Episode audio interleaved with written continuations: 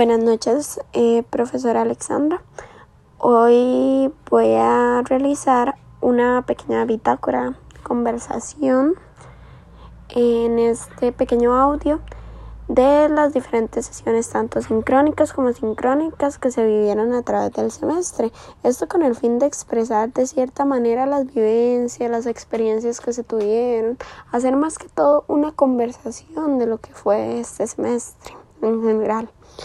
Primeramente, en la primera sesión, además de conversar el, el programa y diferentes aspectos eh, de los reglamentos de estudio, también del 29 de marzo al 4 de abril eh, se realizó una sesión sincrónica en la que eh, vimos diferentes aspectos de la inclusión educativa, tanto en el sector costarricense como a nivel general, y cómo este ha tenido variadas perspectivas, variados fundamentos que se han ido mejorando y trabajando en las instituciones a través del tiempo.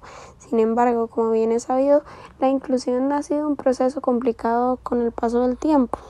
¿Por qué?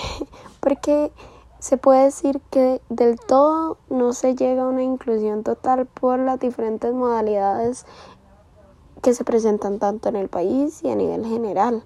Todavía siguen existiendo diferentes apoyos que, aunque son de gran ayuda, de cierta manera no fomentan la inclusión del todo. Entonces fue un tema muy importante de abordar porque es parte de nuestra carrera profesional y del enfoque que se le está dando hoy en día tanto a la educación especial como al abordaje en general con las personas en situación de discapacidad.